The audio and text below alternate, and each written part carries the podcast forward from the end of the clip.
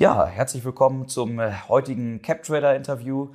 Mein heutiger äh, Gast ist der äh, Gründer des Podcasts Einkommeninvestoren, auch der Blogbetreiber von dem interessanten Titel Nur Bares ist Wahres, mehrfacher Buchautor und regelmäßiger Gast bei CapTrader Webinaren. Herzlich willkommen, Luis Pazos. Hallo Jan, schön, dass ich hier sein kann. Ja, freut mich, wieder vor Ort bei euch zu sein. Ja, super, freut mich, dass du hier bist. Ja, dann äh, legen wir doch direkt mal los mit dem äh, Finanzblock. Da hatte ich mich äh, eingangs mit beschäftigt mhm. in der Vorbereitung. Ähm, da hast du ja ein paar interessante Fakten stehen, zum Beispiel auch ähm, zum Thema Schuldenuhr Europas.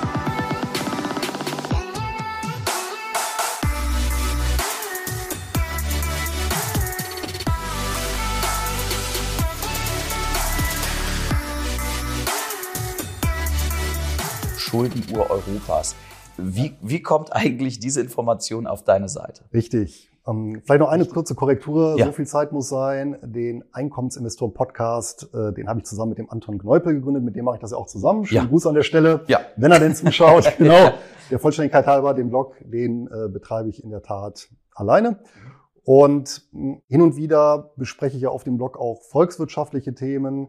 Ich habe auch einen recht ausführlichen Blogbeitrag mal gemacht zum, ich sag mal, institutionellen Fundament des Eurosystems. Also da geht es dann tatsächlich so ein bisschen in die Richtung Zentralbanktheorie und Eurosystempraxis und habe da ja ein paar kritische Punkte zu angemerkt, die übrigens auch schon in den 90er Jahren von Ökonomen angemahnt worden sind und ja, die bis heute nicht so richtig gekittet sind. Mhm.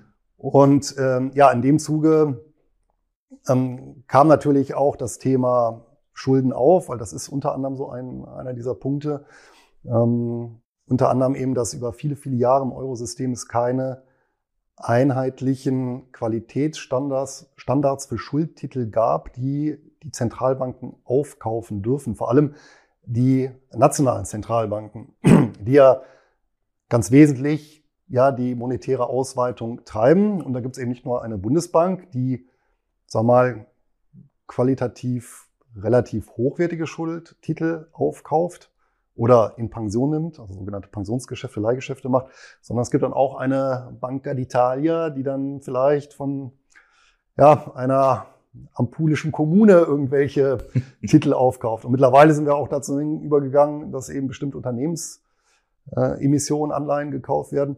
Ja, und von daher ähm, ist da natürlich die Verschuldungsquote der entsprechenden Länder ein wesentlicher Faktor. Und wenn wir uns mal zurückerinnern an die 90er Jahre, war das ja auch ein ganz wesentlicher Punkt, dass den Menschen ja verkauft wurde.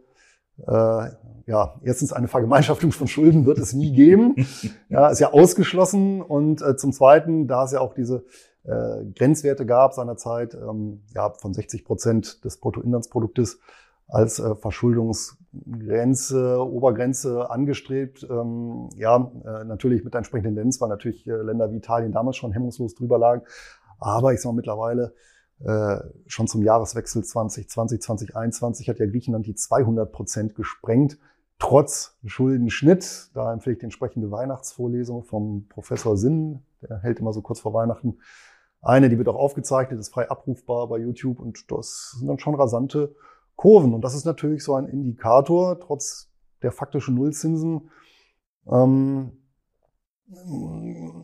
ja, eine Art Fieberkurve. Und deswegen habe ich das mal, gibt es einen Anbieter, der das eben aktualisiert, äh, ja, so als eingebettete Grafik anbietet. Und das habe ich dann eben dann auch mal auf meiner Seite integriert. Ja, ja, ja ist auf jeden Fall spannend. Ja, Thema Zentralbanken äh, gab es ja auch schon in einem CapTrader Cash Call, hattet ihr drüber gesprochen.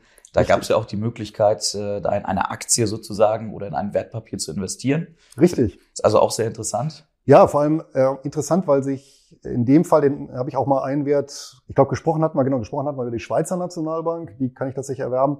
Ich habe dann aber tatsächlich thematisiert die belgische Notenbank. Also die ist auch tatsächlich börsennotiert. Und vor allem die ist insofern interessant. Die schüttet zwar nur einmal im Jahr aus, aber dafür auch relativ üppig. Also die Schweizer, die sind ja da bisschen knickrig. ja. Und die Belgier, die äh, schütten da ganz ordentlich aus. Ähm, und passen auf jeden Fall ins Beuteschema eines Dividendenjägers. Deswegen hatte ich das mal so aus als, ja, sagen wir mal, ein bisschen exotisches Investment vorgestellt.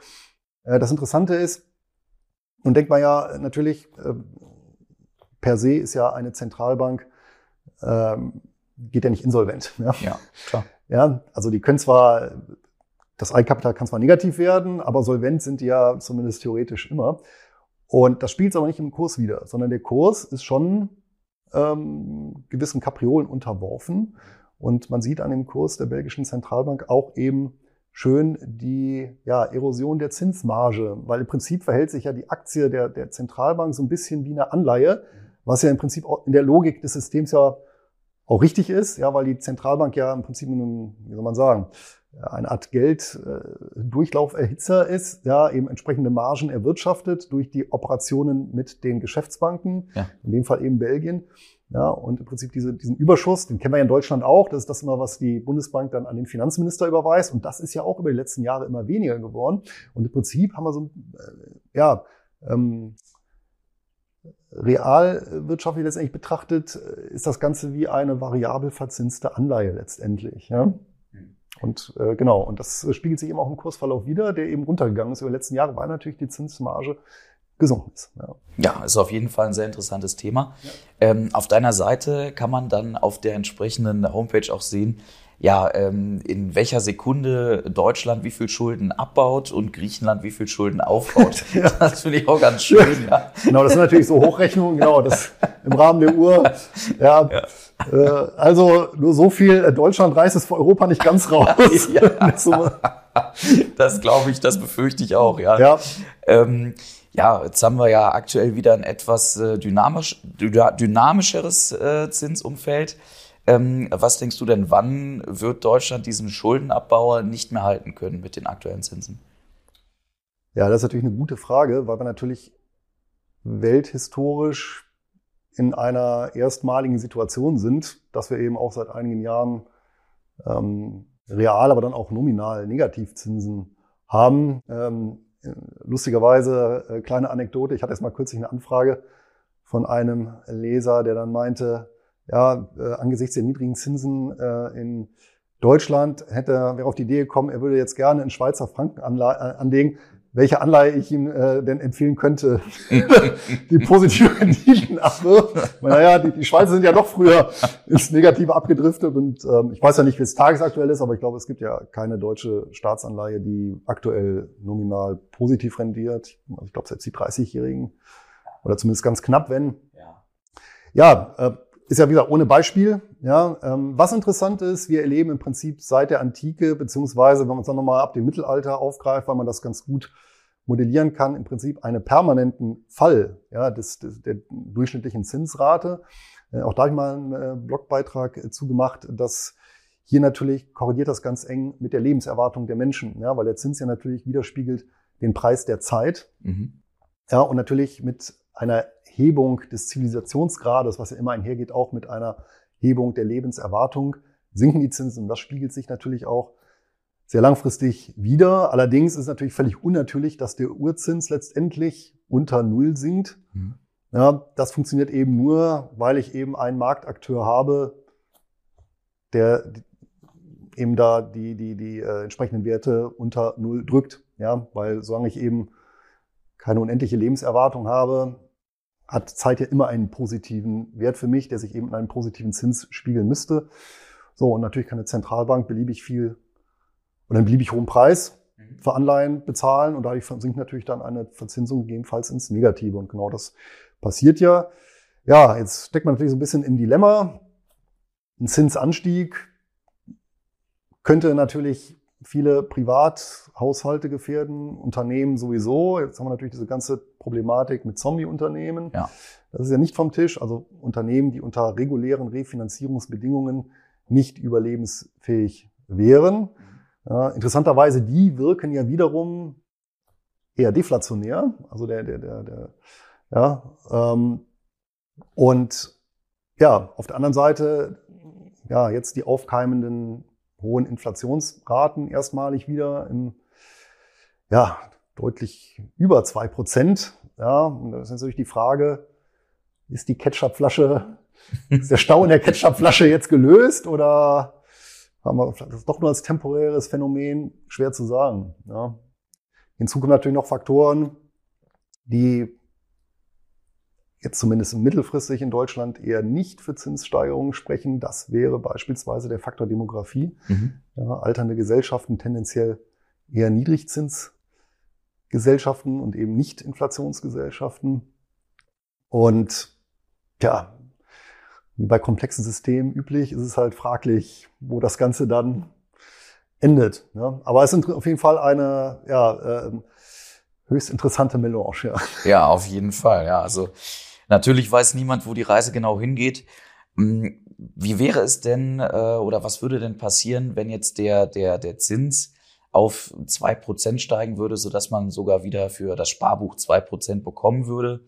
Ähm, braucht man dann überhaupt noch äh, Dividendentitel, weil die sind ja extrem volatil, schütten eigentlich auch, äh, gehen wir gleich noch näher darauf ein, ähm, im Durchschnitt eher so die zwei Prozent aus. Braucht man die dann überhaupt noch? Ja, was braucht man schon? Das ist natürlich eine philosophische Frage. Ja, Diogenes würde die wahrscheinlich etwas anders beantworten. Der brauchte nur ein Weinfass, in dem man nächtigen konnte. Ja, ja. also äh, Schatz beiseite. Ich meine, äh, wenn das, wenn die, wenn die Zinsen wieder auf zwei Prozent steigen würden, würde das ja auch, also die Guthabenzinsen würde das ja auch umgekehrt heißen, die ähm, Schuldzinsen würden wieder deutlich drüber liegen. Ja, und ja, dementsprechend wäre allgemein das, das, das Refinanzierungsniveau höher, als es jetzt ist. Ähm, und jetzt natürlich, ja, jetzt kommt es natürlich darauf an, in was für ein Umfeld bewegen wir uns da. Ja, ist das tatsächlich, weil die Inflation hochgeschnellt ist, also wir im Prinzip dieselbe Konstellation haben wie jetzt, nur eben nominal das Ganze nach oben gerutscht ist. Ja, dann ist sowieso grundsätzlich die Frage, wenn die Zinsen wirklich steigen, dann werden wir in allen Assetklassen vermutlich Preisrückgänge erleben. Ja, weil, ich glaube, das hat man auch schon mal thematisiert, dass ja im Prinzip äh, der, der Bullenmarkt, den wir jetzt ja beobachten seit den 80er Jahren, ähm, just eingesetzt hat zu einer Hochzinsphase und seitdem die Zinsen ja beständig gesunken sind. Ja, wir wissen ja, sinkende Zinsen, steigende Kurse. Mhm. Ja, das spiegelt sich in Anleihen wieder. Aber du hast natürlich in dem Punkt insofern recht, dass natürlich steigende Zinsen in Anführungsstrichen Gift für die Börse sind, ganz traditionell, weil dann eben festverzinsliche höher rentieren und dann natürlich eine verlässlichere ähm, Kalkulationsgrundlage bieten, als dann eben Aktien und dann eben entsprechende Portfolioumschichtungen ähm, tendenziell zu Kursverlusten führen. Das ist natürlich richtig. Auf der anderen Seite, je nach Szenario, wenn im gleichen Zuge natürlich auch, ähm, stellen wir mal ein Inflationsszenario, die Erträge der Unternehmen steigen, und da kommt es natürlich im Wesentlichen drauf an, was für Geschäftsmodelle die verfolgen. Ja, kann man sicher auch nochmal gleich drauf eingehen. Mhm. Ähm, gibt es natürlich Unternehmen, die davon profitieren. Umgekehrt gibt es natürlich Unternehmen, äh, die das eben nicht weitergeben können, wo eben die äh, Gewinne, ähm, Margen sinken, die Cashflows sinken, die dann vielleicht sogar Dividenden kürzen oder einstellen müssen. Ja, mhm. ja äh, zum Thema Dividendenkürzung beziehungsweise schlechte Zahlen. Jetzt sind wir aktuell mitten in der Berichtssaison für 2021. Die ganzen großen US-Unternehmen reporten jetzt. Erst am Freitag hatten wir JP Morgan unter anderem. Äh, die wurden komplett zerrissen in der Luft. Ja, also äh, da gab es einmal einen Drawdown am Berichtstag vier Prozent, am Folgetag nochmal acht Prozent direkt nach unten. Ähm, grundsätzlich sind die aktuellen Zeiten sehr volatil. Ähm, jetzt zum Thema Dividende. Äh, auf deinem Finanzblog gibt es ja auch so etwas wie eine Cash-Ampel. Ja. Was hat's denn, was hat's denn damit genau auf sich? Die Cash-Ampel, genau. Also, der Anton und ich, wir stellen ja im Einkommensinvestoren Podcast, ja, seit der ersten Folge unsere sogenannten Hochdividendenwerte des Monats vor. Ja, das heißt, ähm, ist auch nicht abgesprochen. Wir wissen also beide tatsächlich nicht, was der jeweils andere vorstellt. Okay. Ja, äh, nur ganz kurz vorher sagen wir dann oder fragen wir uns gegenseitig nach welchem Land. Also ich glaube, wir hatten es einmal, wo wir sonst denselben gehabt hätten. Ja, und nur damit das eben nicht stattfindet. Ja, aber sonst wissen wir nicht, was da kommt. Mhm. Und äh, wie gesagt, am Ende jeder Folge stellen wir uns das gegenseitig vor. Ähm, hat in der Regel einen Dividendenbezug. Ähm, ja, es können mal skurrile Werte sein oder ja, die aktuelle, die durch irgendwas auf, auf sich aufmerksam gemacht haben. Ja, mal was Exotisches, es kann Einzelwert sein, es kann auch mal eine ETF sein, also wirklich ganz bunt gemischt. Und wir haben dann irgendwann, also recht früh schon, ähm, eine Rückmeldung bekommen von, von vielen Hörern, die gesagt haben, ja, äh, hören ist schön und gut, aber dann, dann, dann müsste ich ja, um äh, mir das Ganze vor Augen zu führen, das nochmal hören, das ist zu aufwendig. Könnt ihr nicht irgendwie das Ganze darstellen in geeigneter Form? Und dann haben wir uns überlegt, naja, wie kann man so kompakt auf einer Seite so ein Wertpapier darstellen und das irgendwie analog zu einer, ich weiß gar nicht, was war das, ich glaube eine Fitnessampel oder sowas, äh, ist es eingefallen, Mensch, dann machen das irgendwie als, als Cash-Ampel. Ja. ja. Das heißt, ähm, wir haben im Wesentlichen zehn Faktoren, die wir betrachten. Ja, klar kann man jetzt sagen, ja, warum der Faktor und nicht ein anderer? Und natürlich ist dann auch immer ein subjektives, subjektive Bewertung mit dabei. Und die zehn Faktoren bewerten wir dann eben mit Grün, Gelb und Rot. Ja, Grün geht eben ein Punkt, Gelb einen halben und Rot null. Und am Ende summieren wir das auf. Und dann zählen wir die Punkte durch und dann gibt es eben null bis zehn goldene Eier legende Gänse in Analogie zu dem Märchen, die ganze goldene Eier legt, also ne, unsere Dividendengans. Und das ist dann so der Indikator äh, letztendlich, als wie geeignet wir rein subjektiv diesen Titel betrachten für jemanden, der eben ja, Dividenden bzw. einkommensorientiert da vorgehen möchte. Ne? Und da sind natürlich aber so Sachen, man muss natürlich gucken, naja, äh, wir haben natürlich zum Beispiel einen, den, den Maximum Drawdown ist beispielsweise ein Kriterium von diesen zehn. Ja. So, und dann ist natürlich sehr subjektiv, ja, wenn wir einen Maximum Drawdown hatten in den letzten, sagen wir mal, 20 Jahren von 50 Prozent, äh, ist das jetzt grün, weil das, weil zum Beispiel in der Anlageklasse selber äh, das noch relativ wenig war und es Werte gab, die noch, noch größere hatten. Ja, oder ist das, ähm, weil es eigentlich ein langweiliger Versorger ist, schon rot, äh, weil das eben exorbitant viel ist. Ja, also das muss man natürlich dann immer ja, gewichten. Und wir kriegen natürlich auch immer wieder Rückfragen, dann natürlich, oh, wieso ist bei dem Wert jetzt diese Kachel da gelb und nicht grün äh, und so. Ja, ist natürlich klar, fließt, fließt subjektiv, äh, subjektive Bewertung rein. Also ist jetzt nicht ganz Ne? Also es sind zwar viele Daten, Zahlen, Fakten auf dem Blatt, aber die muss ich irgendwie bewerten und diese Bewertung ist natürlich subjektiv. Aber als Hilfsmittel ganz nett. Ja. Und ähm, was natürlich auch der Vorteil ist, das kann man natürlich auch gut in, in die sozialen Medien so kompakt auf einen Blick dann verbreiten und ja, es äh, wird auf jeden Fall gar angenommen. Mhm. Und äh, ja. Ja, ist doch wunderbar. Ist auf jeden Fall eine super Übersicht. Ja, und die Dividenden hängen ja auch mit den äh, Quartalszahlen zusammen. Das, das wird ja meistens bei der Hauptversammlung dann äh, verkündet oder zumindest mal gerechtfertigt. Ja. Ähm, jetzt hast du mit äh, deinem Fokus auf Preferred Shares, auf äh, Rights, also Real Estate Investment Trusts und auf BDCs, Business, Business Development äh, Companies, hast du ja sehr, sehr viele Hochdividenden-Produkte, auf die du dich schon länger konzentrierst. Mhm. Ähm, was war denn aus deiner Erfahrung heraus so der Wert, der die höchste Dividendenquote hatte in, in diesem Portfolio. Meinst du mit Dividendenquote jetzt Ausschüttungsquote? Die Ausschüttungsquote, ja. Mhm. Ja, also die relativ gesehen lukrativste, aber eben auch riskanteste Anlageklasse sind vermutlich die Business Development Companies.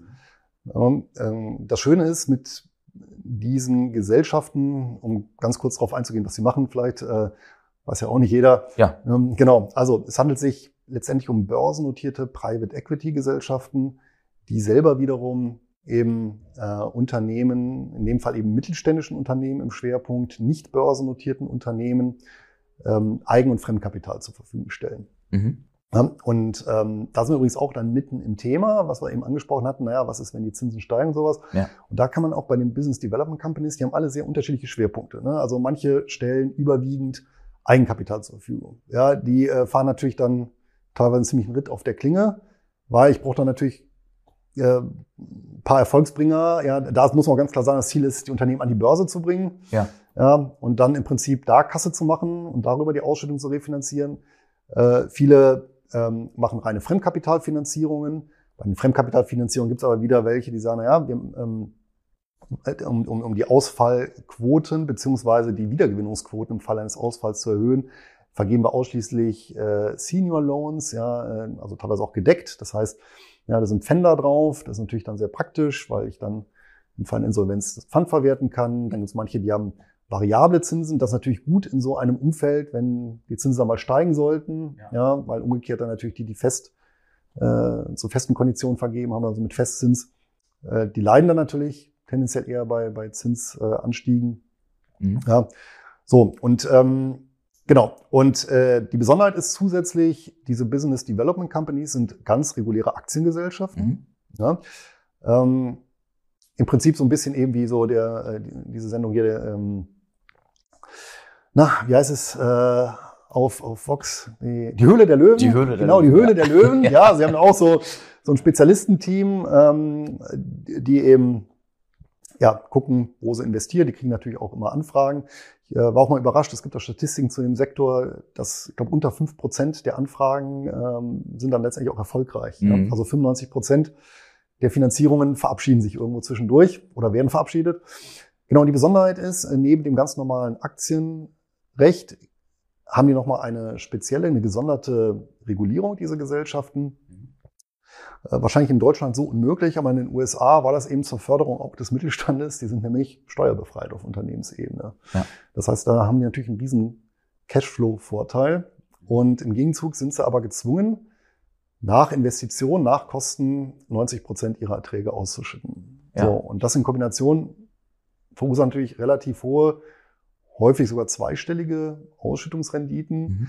Aber natürlich dadurch, dass ich eine Anlageklasse habe, die außerbörslich investiert, habe ich natürlich bei jedem Crash, kann ich locker mal 50 Prozent zusätzliches Minus draufrechnen, ja, ähm, zum allgemeinen Markt. Ja, also was die, was die Kursentwicklung angeht, äh, deutlich volatiler. Ja, klar. Erholen sich dann natürlich auch schnell. Ich kann natürlich auch, wenn ich dann die Nerven habe und antizyklisch reagiere äh, und dann beispielsweise eben nach ja, oder in so einer Crash-Phase da den Bestand aufstocke, natürlich auch äh, gute Kursgewinne einfahren. Mhm. Ähm, aber die Anlage ist halt sehr volatil, aber dann eben entsprechend dafür auch ja, Kurs kann bei Kursen lukrativ sein und entsprechend hohe Ausschüttungsrenditen. Ja. ja also quasi so ähnlich wie die Deutsche Beteiligungs AG, die ja auch ja. Äh, in Private Equity geht, in den Mittelstand in Deutschland und Europa.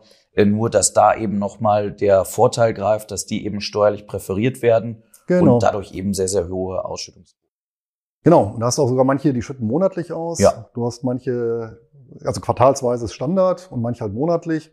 Mhm. Und interessanterweise, die Regulatorik sorgt noch dafür, für sagen wir mal, so ein paar betriebswirtschaftlich stabilisierende Parameter. Ja, mhm. also da gibt zum Beispiel ähm, Schuldenquoten, die nicht überschritten werden dürfen. Es gibt ähm, eine Vorgabe, dass gestreut werden muss, ja, damit eben nicht, nicht zu viele Klumpenrisiken im Portfolio sind.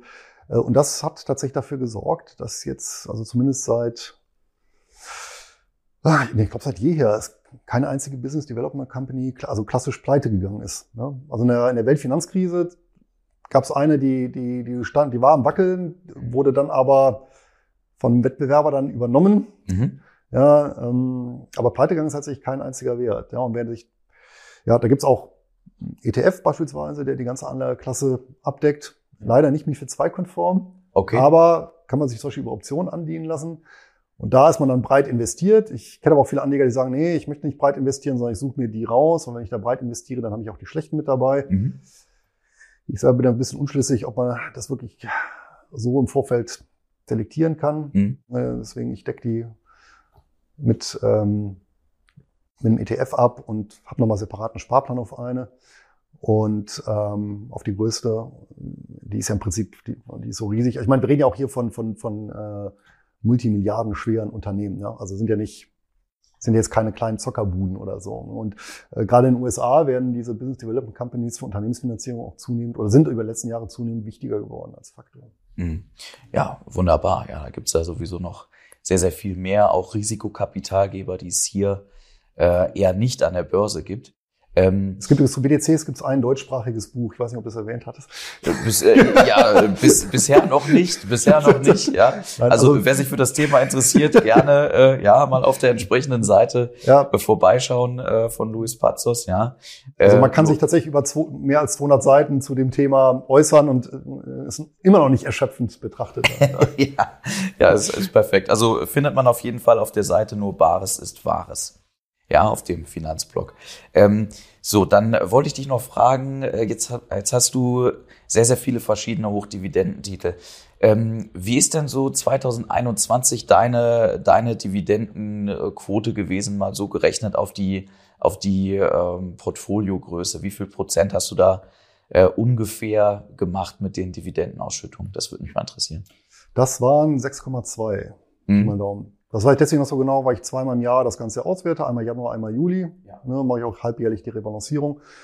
Und von daher, das war jetzt gerade und das waren 6,2 Prozent. Ja, ist ein äh, strammer Durchschnitt. Also im äh, DAX 30, hier habe ich mir angeschaut, äh, gab es 2021 eine durchschnittliche Ausschüttungsquote von 2,23 Prozent. Ähm, ja. Jetzt sind wir ja schon im äh, DAX 40, ja, also für die Leute, die jetzt sagen, ja, DAX 40, klar, gibt's aber erst seit September und die deutschen Unternehmen schütten ja vor September aus. Daher habe ich jetzt hier mal den DAX 30 zugrunde gelegt. Ähm, ihr könnt aber gerne in die Kommentare auch schreiben, äh, welche Dividendenquote ihr habt. Habt ihr den DAX geschlagen? Habt ihr vielleicht sogar Lewis geschlagen? Äh, welche Lieblingsdividendentitel habt ihr? Sind die auch vielleicht inspiriert von den Produkten, die wir jetzt gerade angesprochen haben? Das würde mich auf jeden Fall interessieren. So, genau. Ja, ähm, dann würde ich sagen, machen wir weiter. Ähm, jetzt hatten wir ziemlich viel gesprochen über ähm, Optionen, äh, über, über Dividendentitel. Ähm, du hast in einer deiner Strategien auch eine ähm, Mischung von ETFs zusammen mit Optionen. Was ist da der, der große Vorteil, den du siehst? Genau. Also erstmal organisch und gedanklich ist beides getrennt. Das eine ist Dividenden. Das ist wirklich ein klassisches, ja, weitestgehend Buy-and-Hold-Portfolio. Wie gesagt, halbjährlich wird ein bisschen rebalanciert, damit geguckt, schmeißt man was raus oder ersetzt was. Ja. ja. Ähm, und davon losgelöst äh, ist dann das Thema Optionen, weil man muss ja auch sagen, dass hier wiederum äh, vom Investitionsansatz auch ja was völlig anderes ist. Ne? Also Buy and Hold geht nicht und mhm. äh, genau, also das ist etwas, wo man auch letztendlich tagtäglich dahinterher sein muss. Ähm, ich nenne es dann immer auch so ein, so ein, so ein Mini-Business, was man ja letztendlich betreibt.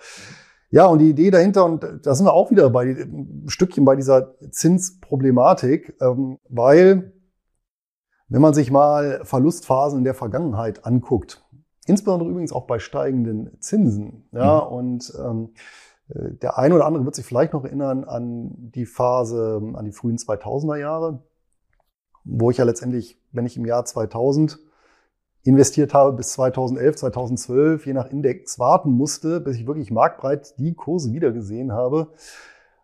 Und dann ist die Frage natürlich, naja, habe ich zwölf Jahre Zeit? Ja, wenn ich 20 bin, geht das sicherlich. Jetzt sind wir, und zumindest ich keine 20 mehr, ja. Ich leider auch nicht. Ja, ja gut, leider, ja, weiß man nicht. Ja, ja. genau. Und ähm, ähm, wenn man jetzt beispielsweise äh, sich mal äh, eine weitaus schlimmere Phase waren tatsächlich die 70er. Mhm. Ja, äh, wer eben 69 war es, glaube ich, so auf, auf dem Höhepunkt investiert hat, der musste ähm, nominal bis 82 warten, real bis Ende der 80er Jahre, bis er das gesehen hat, was er da mal investiert hat. Also da reden wir dann schon äh, ja fast von 20 Jahren. So und ähm, das heißt, ich muss auf der einen Seite schauen, wie bekomme ich Volatilität aus dem Portfolio raus, wenn ich sage, ich möchte solche langen Durststrecken nicht mit einem gesamten Portfolio, ne? also ich möchte nicht 100 Prozent in Aktien da durchmarschieren. Richtig. Wie gesagt, richtig mit 20 kein Problem. Ja. ja, wenn ich im Aufbau bin, sogar super, weil ich dann natürlich durch Sparpläne etc. auch in so Niedrigphasen schön ansparen kann. Mhm. Aber mit dem Bestandsportfolio, was vielleicht auch ein bisschen größer ist, 2,50 Euro nicht so schön. Mhm. Ja, das heißt, wenn ich das mache, habe ich jetzt natürlich den Nachteil, ja, was mache ich? Ja, wir haben eben gesagt, Schweizer Anleihen schlecht, Bundesanleihen auch schlecht, Geld verbrennen. Und da finde ich halt, da ist eben so der konservative Optionshandel, also klassische Stillhaltergeschäfte mhm. im Schwerpunkt auf Liquiditätsbasis äh, eine schöne Sache. Ähm, wenn ich denn gewillt bin, diesen zusätzlichen Aufwand zu betreiben, ja, weil ich dann auf der einen Seite ein konservatives Portfolio habe, weil ich jetzt aber eben durch Optionserträge ja entsprechend ähm, ja, sagen wir, monetarisieren kann. Ja, und dann komme ich so ein bisschen aus dieser Zwickmühle raus, ja, eben nicht 100% Aktien zu halten zu müssen, aber eben auch nicht in diesem Zinstief äh, ja, die Mittel ja, verkommen lassen zu müssen. Genau, ja. Und äh, Volatilität steigert ja die Optionspreise. Ja, also von daher ähm, ist das wahrscheinlich auch das Vehikel gewesen, wo du gesagt hast, ja, so kommt man jetzt vom Dividendenjäger auf den äh, Zug der Option auf den, äh, ja, auf die Fährte des äh, Optionshändlers, des regelmäßigen? Ja, das mache ich schon ein bisschen länger, aber äh, richtig, letztendlich ist es zunehmend in dem Maße eben, indem ich auch gesagt habe, naja, ich verbreitere das, das, das Optionsportfolio, ist das natürlich ja dann ein wesentlicher Faktor geworden, ja. Und das ist natürlich im Laufe der Jahre, ja, je älter ich geworden bin, halt desto breiter geworden, ne? weil ich natürlich auch schon ja jährlich dann oder zumindest oder halbjährlich überlege, was mache ich eben für so eine grundlegende Allokation. Ja, mhm. genau. Ja, jetzt hattest du äh, gerade eben schon äh, eins deiner Bücher ins Gespräch gebracht. ähm, du hast neben Reiz, BDCs, ähm, ja, hast du ja sehr, sehr viele spannende Produkte im Portfolio. Ähm, wann kommt denn dein Buch über Optionen? Das muss noch ein bisschen warten. also eine gute Quote ist ja ein äh, Buch pro Jahr. Ja. Ähm, ich kann ja so viel schon mal sagen, was auch schon im Podcast gesagt haben. Mit dem Anton habe ich jetzt eins geschrieben. Mhm. Da haben wir uns ja quasi ein Weihnachtsgeschenk gemacht. Das Manuskript haben wir tatsächlich, ich glaube, am 23. abgegeben. Ähm, wird sein über, wieder über den Finanzbuchverlag äh, ja. äh, in dem Fall, also über ein klassisches Verlagsbuch. Äh, ähm, ja, hat wieder auch super geklappt. Äh, die Zusammenarbeit und auch das Thema wird noch nicht verraten, muss ich noch, muss ich noch ein bisschen offen lassen. Ach, Aber gut. auch wieder zu einem Thema, was es so am, im deutschen Büchermarkt nicht gibt. Ja, immer wieder Pioniere, ist natürlich auch besonders schön. Und auch wirklich mit äh, einem Thema, was, ich meine, BDCs ist natürlich schon sehr speziell mhm. und auch eine sehr enge Anlageklasse. Jetzt kann ich schon mal sagen, jetzt geht's in die Breite, auch weltweit und ja, wirklich eine, im Prinzip für ja, auch alle Anleger geeignet. Wir, jetzt, wir gehen jetzt quasi aus der Nische raus, so ein bisschen in die Breite. Und auch äh, äh, ja, gewürzt mit äh, ja, auch viel äh, Geschichte und, und Erzählungen so rundherum, auch hochgradig interessant. Ja, glaube ich, so ganz schönes äh, Grundlagenwerk zum Thema. Genau. Und dann müssen die Optionen noch warten. Ja. Äh, theoretisch dieses Jahr, aber dieses Jahr ähm, setze ich buchmäßig aus. Da habe ich zwei, drei andere Ideen, die ich mal nachverfolgen möchte. Und mal gucken, vielleicht 2023. Mal schauen. Wahrscheinlich ist dann der Hype wieder vorbei. Aber mit dem Risiko muss ich leben, ja. Äh, grundsätzlich hast du gesagt, mit dem nächsten Buch äh, geht's in die Breite. Genau das äh, Prinzip verfolgen ja auch ETFs. Daher nochmal meine Frage. Ähm, was läuft denn eigentlich besser? Der ETF-Sparplan deiner Kinder oder die Hochdividendentitel? Das kann ich so gar nicht vergleichen, mhm. weil meine Kinder definitionsgemäß ja relativ jung sind. ja, das ist richtig. genau, und von daher kann ich ja da eine ähm, ja, volle Breitseite rangehen, wobei auch da, äh, die haben, jetzt muss ich mal gerade überlegen, ich glaube, 10 bis 15, 10 bis 20 Prozent Beimischung tatsächlich Geldmarkt und Anleihen. Ja, also nicht, tatsächlich nicht 100 Prozent Aktienquote. Ja. Und da ist natürlich der Ansatz, ähm, deutlich breiter. Und da muss man natürlich sagen, äh, zumindest in den letzten Jahren hatten diejenigen, die ähm, ja, marktbreite Indizes natürlich im Portfolio hatten, den Vorteil, äh, die Wachstumswerte, die natürlich die wesentlichen Renditetreiber bei den Kursen waren, im Portfolio zu haben. Das fällt natürlich beim klassischen Dividendenjäger tendenziell eher weg. Ja, also gab natürlich auch einige Werte, die super gelaufen sind. Natürlich so gerade im Bereich der Rohstoffe oder erneuerbaren Energien. Also da konnte man tatsächlich neben den Dividenden auch noch äh, satte Kursgewinne einstecken. Aber natürlich äh, die Teslas und ähm, Amazons dieser Welt, äh, da hat man natürlich dann keine Schnitte gemacht. Äh, was aber auch nicht schlimm ist, weil bei den Kindern geht's ja in dem Fall auch um Vermögensaufbau. Ja, und vor allem ihnen eine Lösung zu hinterlassen. Ich gehe nicht davon aus, dass sie selber irgendwann auch Finanzblogger werden und sagen, boah, ist ja total super.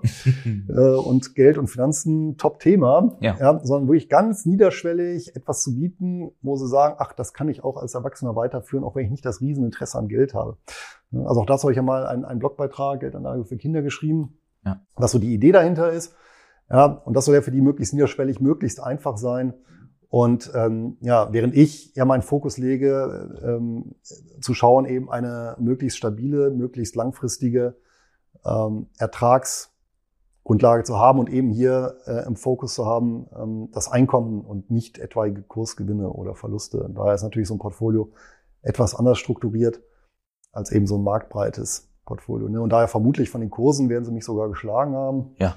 Aber es freut mich ja für die Kinder. Ja, Man muss auch gönnen können. Ne? Ja, absolut. Ja, und, und vor, ja, vor allen Dingen in der steuerlichen Betrachtung wird es natürlich schwierig, die Kids da zu schlagen. Ne? Das stimmt, ja, ja. Das ist ja das auch klein. Aber ich finde sowas auch immer schön. Ähm, man kann ihn dann eben auch damit mit sowas gut ans Thema ranführen. Man kann ihn tatsächlich ähm, auch beim ETF kann man sich einfach mal so, so ausdrucken, was sind da für Unternehmen drin. Ich versuche da immer so persönliche Bezüge herzustellen, ja. Ähm, und ja, und man kann sogar dann solche Sachen wie auch tatsächlich so ein bisschen Portfoliotheorie erläutern. Ja, guck mal hier, die steigen ganz doll, aber die sind auch schon mal ganz doll gefallen und die andere Anlageklasse eben nicht. Und dann wischt man es. Also ja, sag mal so, ab, ab 10 aufwärts kann man das dann ganz gut schon besprechen. Ne? Ja, und ansonsten ETFs, ähm, das, die Antwort bin ich, glaube ich, eben äh, schuldig geblieben, sind natürlich auch eine wunderbare Möglichkeit zum Veroptionieren, also tatsächlich für, für Optionen zu nutzen mit ganz spezifischen ja, Vorteilen natürlich. Genau, da wollte ich gerade noch mal unterhaken. Genau. Die ETFs, die du für dich auswählst, sind das ausschließlich ETFs, die du auch veroptionieren kannst? Also ist da einer deiner Hauptfokusfelder drauf, dass die veroptionierbar sind? Oder äh, sind das einfach allgemein ETFs, die, die du, die deine Aufmerksamkeit erregen? Na, also im Optionsdepot natürlich nur solche, die ich auch veroptionieren kann, logischerweise. Mhm. Und auch da ähm, kann man das Ganze ein bisschen aufdröseln, weil es gibt natürlich ETFs und es kommt nicht immer unbedingt auf die, auf die Größe des ETFs an, also auf das verwaltete Vermögen. Es gibt manche, die haben wirklich, sag mal, gut bestückte Optionsketten. Ja. Ja, also wo die äh, Strikes, äh, die unterschiedlichen, die, die Strike-Abstände sehr eng sind, wo ja ähm, die äh, Datumsabstände eng gestaffelt sind und es gibt auch welche, bei denen das nicht der Fall ist, ja, und wo es sehr weit auseinander ist. Ja. ja. Und ähm, grundsätzlich ja, sollte veroptionierbar sein, äh, natürlich, sonst wird eine Optionsstrategie schwierig umzusetzen. Und zum Zweiten vorzugsweise natürlich diejenigen, wo die Termine äh, und Strikes eng gesetzt sind, ja, also mit einer eng besetzten Optionskette, sodass ich hier ja bisschen variieren kann auch. Ähm, und äh, ja nicht nicht so fixiert bin auf, auf, auf beispielsweise Termine. Das ist ja, okay, ich habe eine Optionskette und die die bietet jetzt an, weiß ich nicht, äh, fünf Tage, äh, 35 Tage, 65 Tage oder sowas, ja, ja. sondern dass man das auch ein bisschen ein bisschen feinjustieren kann. Ja, dann muss man sagen, vorzugsweise, das geht jetzt vermutlich demnächst wieder. Ähm, große breite Indizes, mhm. also ganz klassisch S&P 500, ja, ähm, Nasdaq geht auch ganz gut. Äh, der Russell 2000 geht auch sehr gut, aber auch der Dow Jones. Mhm. Ja, ähm, nur bei den, bei den beispielsweise S&P 500 und Dow Jones, da war es tatsächlich so, da war durch, im letzten Jahr durch die dann doch arg gefallene Volatilität, waren die Prämien dann sehr gering. Und mhm. dann ähm, ist es so, äh, wenn man dann trotzdem noch weiterhin das Depot veroptionieren möchte, also Liquidität, die man hat, äh, ja gut, kann man natürlich sagen, okay, ich nehme niedrigere Prämien in Kauf, ja, oder gehe etwas mehr ins Risiko, weil die, die Strikes eben näher sind. Ja. Oder aber ich suche mir dann eben andere ETFs, das geht auch. Und mittlerweile, gerade der US-Markt ist ja auch voll davon. Ja. Ähm, mittlerweile kann man ja sogar einen ETF auf Bitcoin, äh, Bitcoins äh, erwerben, nicht nur, sondern äh, auch veroptionieren. Ja. Mhm. Hat vermutlich den Stillhaltern in den letzten Wochen nicht so viel Spaß gemacht. Aber das gehört dann auch eben dazu. Und das Risiko manchmal ist dann eh das äh, A und O. Und ähm, ja, aber wie gesagt, es gibt eine, eine Fülle von ETFs und das ist eben das Schöne.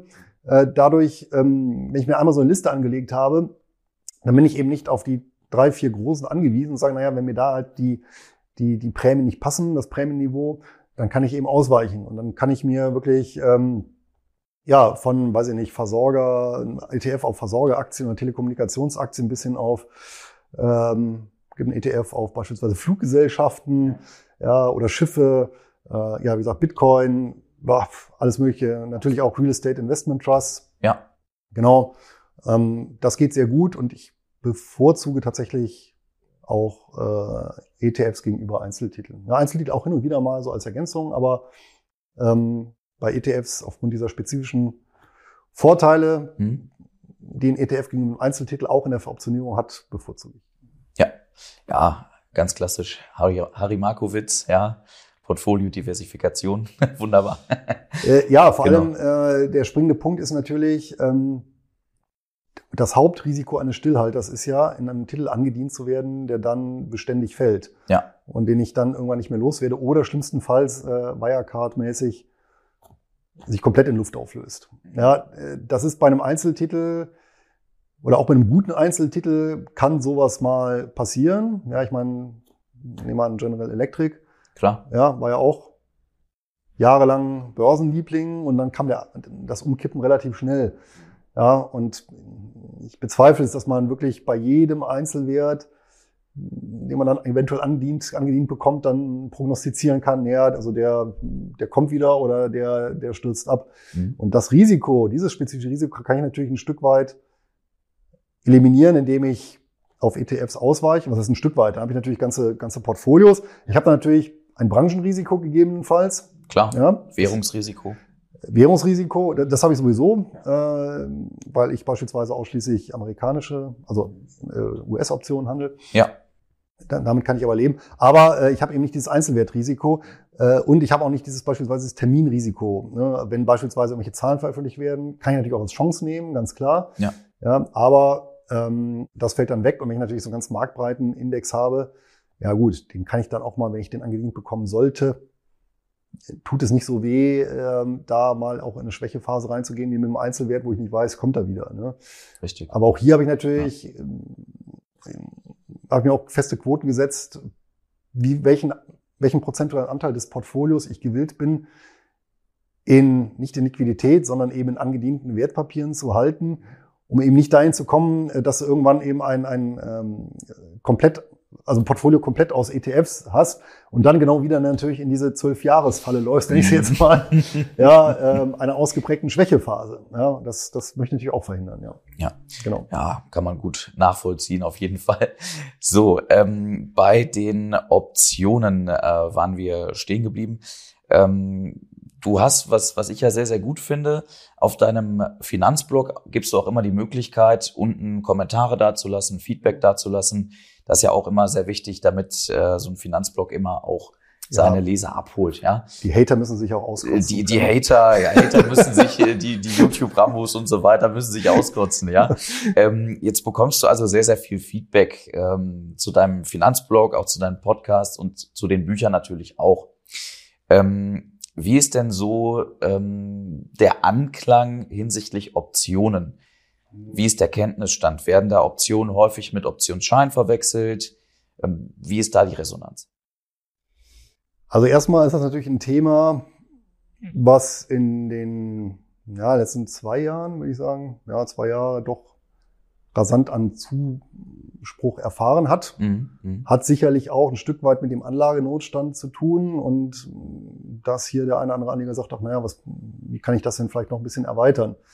Ja, ja ähm, gute Indikator sind auch, äh, weiß ich nicht, beispielsweise äh, ähm, ja, äh, so Instagram-Profile, die sich plötzlich mit dem Thema beschäftigen. ja. ja. ja. genau. Äh, das Publikum, muss ich sagen, ist gemischt. Es gibt wirklich viele mit ausgewiesenen Kenntnissen.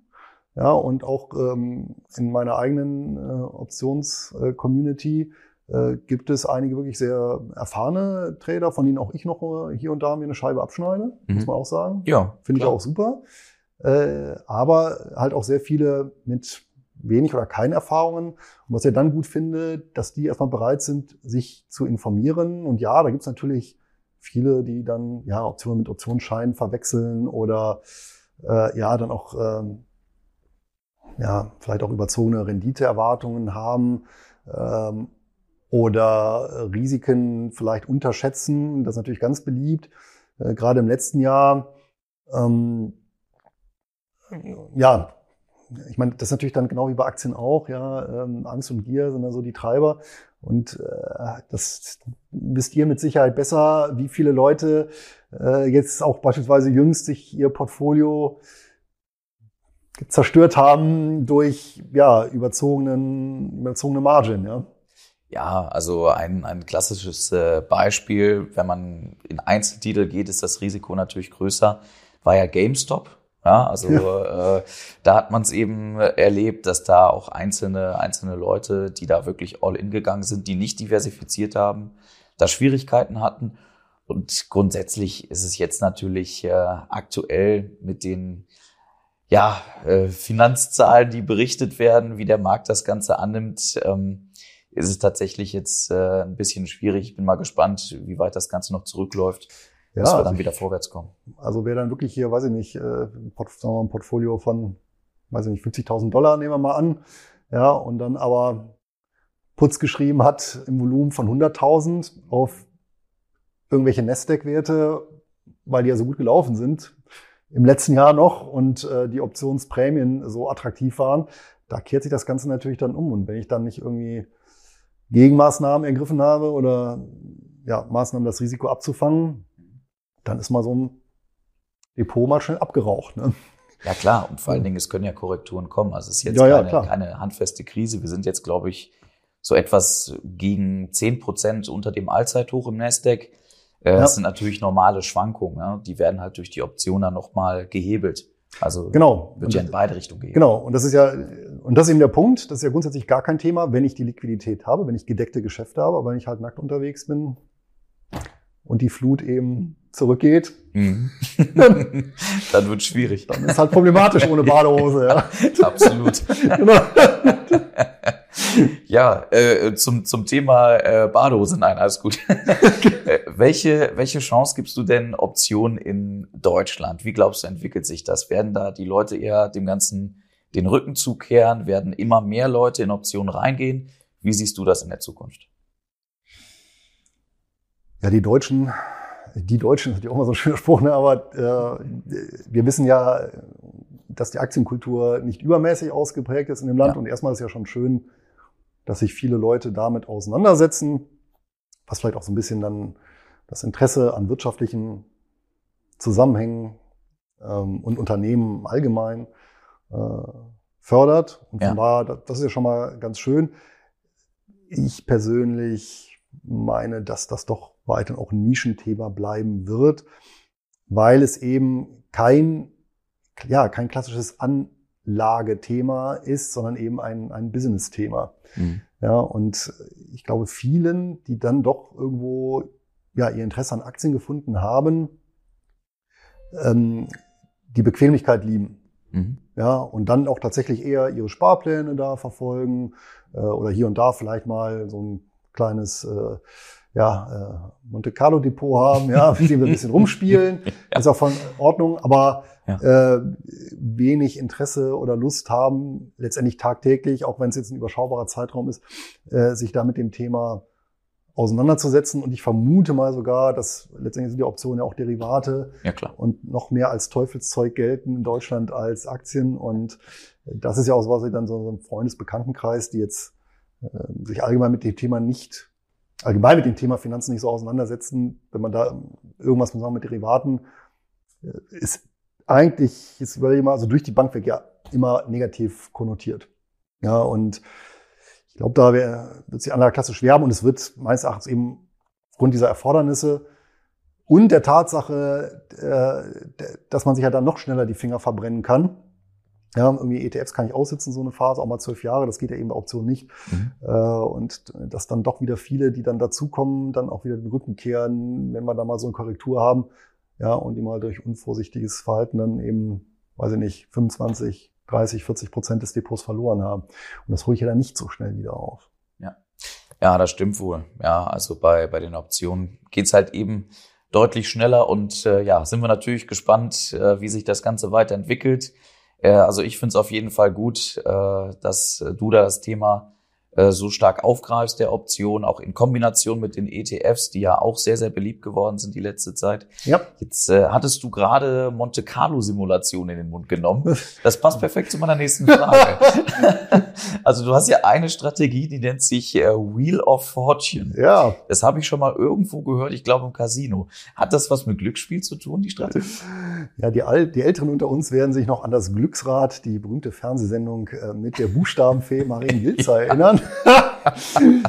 Jawohl. Ja, so ein bisschen äh, damit das zu tun. Nein, ähm, ja, also Rat letztendlich ja. Das ist äh, tatsächlich, mh, hm, ich hatte ja gesagt, ich habe im Prinzip ein, ein, ein Depot bestehend aus Liquidität, auf das ich eben Stillhaltergeschäfte ähm, der Form abschließe, dass ich eben Putz schreibe. Ja. Nun passiert es hin und wieder und hin und wieder ist es auch durchaus beabsichtigt. Wie gesagt, bis zu einem fest definierten Anteil des Depots, dass ich mir auch mal Wertpapiere andienen lasse. Ja, klar.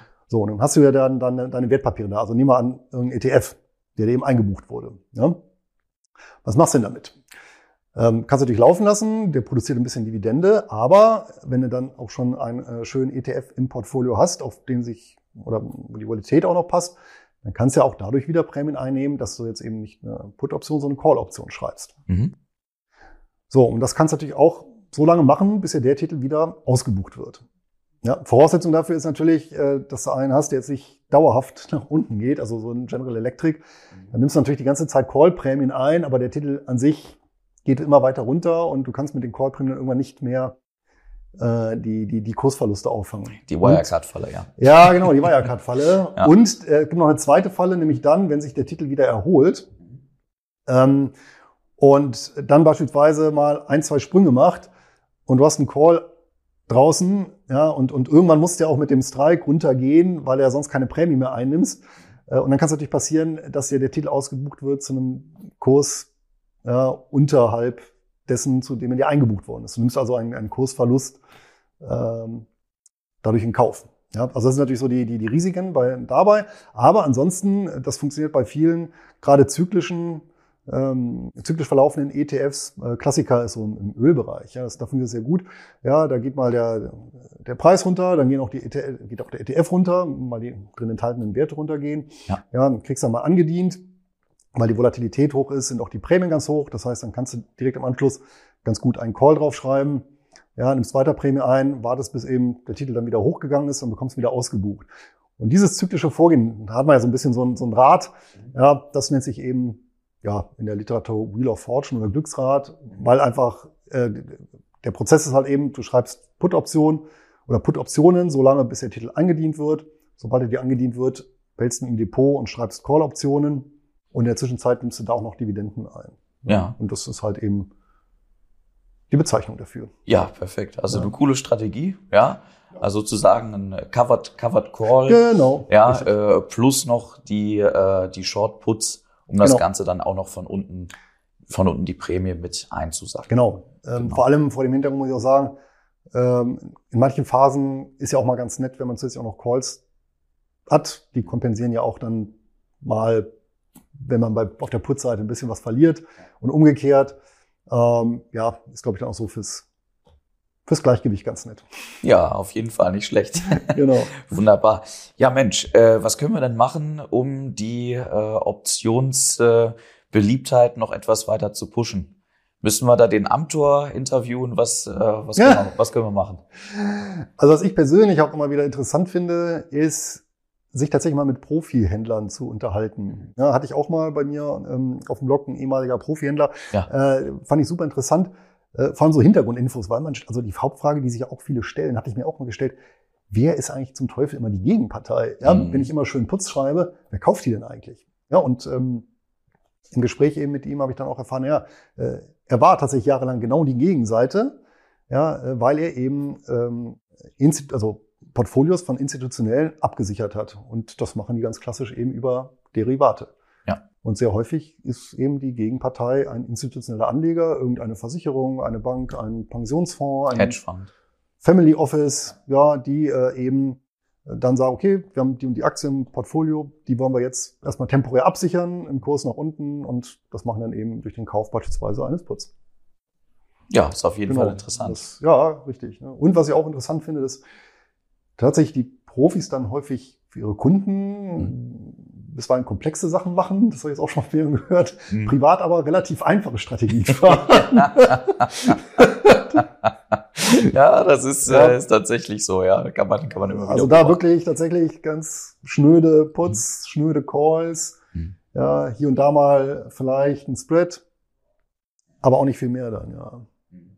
Aber ich glaube auch, das ist auch einer der, der Kernelemente, ähm, äh, ich finde, man, also man tendiert natürlich auch dazu, wenn man nach und nach an seiner Strategie feilt, die wird dann in der Regel immer voluminöser. Und äh, ich finde, das Zurückstutzen ist dann immer genauso wichtig, dass man sich immer überlegt, naja, was, was ist eigentlich Quatsch? Ja? Also was, oder was kann raus?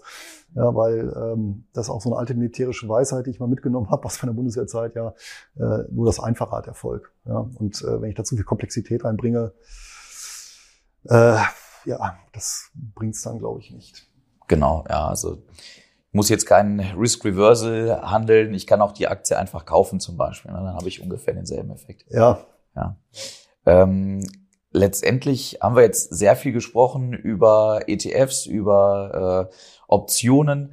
Wenn du dir jetzt von Reiz, von äh, BDCs, von Preferred Shares und von Optionen nur eine Sache aussuchen dürftest, ja. welche wäre das und warum? Die ich jetzt für den Rest meines Lebens machen müsste? Sagen wir mal für dieses Jahr. Für dieses Jahr, dann würde ich tatsächlich, dann würde ich glaube ich die Optionen nehmen, ja. Mhm. Das glaube ich. Ich nehme, ich nehme die Optionen. Jawohl. Perfekt. okay. Weil ich hier das, kurz und weil ich dann hier natürlich das Höchstmaß an Flexibilität habe. Mhm. Und es auch eine gute Strategie ist für äh, Zeit, also ja, sowieso für Zeiten, wo ich nicht genau weiß, was, was auf mich zukommt. Ja, ich habe da die Liquidität dann da liegen. Ich äh, kann mir die Basiswerte aussuchen. Ich habe eben Höchstmaß an Flexibilität. Ich kann ja auch mal aussetzen. Mhm. Ja. Und ich kann natürlich auch Optionen auf die Werte anschreiben, die ich mir dann andienen lasse. Ja. Also sprich dann doch noch mehr die BDCs und so weiter ins Portfolio holen. Ja, ja stimmt. Durch die Hintertür. Ja. Durch die Hintertür. ja, genau. Ist auf jeden Fall super. Ja. ja also Optionen genau. sehr, sehr vielseitig. Ähm, ja, jetzt kommst du in den Webinaren und auch im, im Interview immer sehr, sehr ruhig und äh, besonnen rüber. Äh, was, was bringt dich denn hinsichtlich der Börse manchmal auf die Palme so richtig? Was bringt denn dein Blut so zum Kochen? Ach, zum Kochen, das Blut zum Kochen bringt wahrscheinlich eher mehr so private Sachen. okay, ja. ja. Hin und wieder muss ich ja auch meinen spanischen Wurzeln ihre Referenz erweisen und ja. äh, emotional werden. Aber die Börse ist dafür ein schlechter Ort. Ja.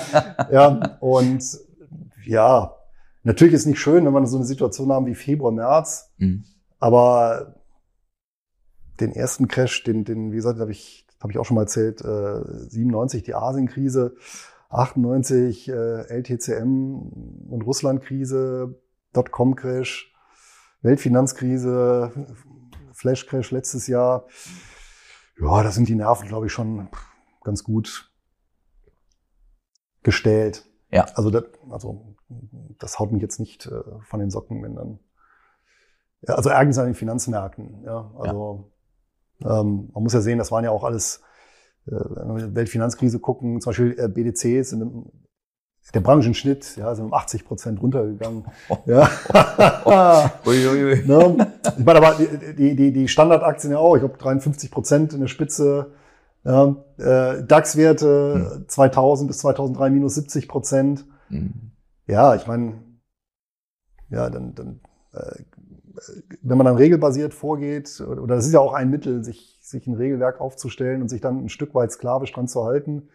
Und ähm, gerade zum Beispiel mit dem Option, äh, nicht mehr Optionsreserve, mit dem Dividendendepot auch nur zweimal im Jahr reinzugucken, das sind dann auch schon wieder viel von Dramatik raus. Gerade letztes Jahr, mhm. ja, ähm, hätte ich nur am Ende des Jahres aufs Depot, hätte ich ja gar nicht gemerkt, dass irgendwas passiert wäre. Ja, das ist ja eigentlich schon irgendwie ziemlich also, äh, krass angesichts der, der Ereignisse. Ja, ja.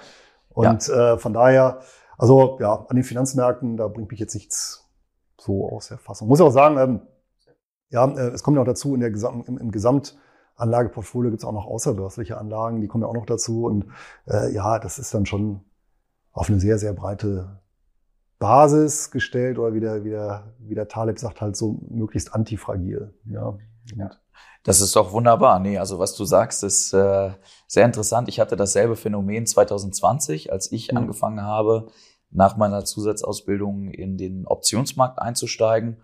Und äh, das, war, das war das war perfekt. ja, also so muss ich ganz ehrlich sagen, ich war, äh, glaube ich, Ende Januar so weit, dass ich die ersten Optionen geschrieben habe.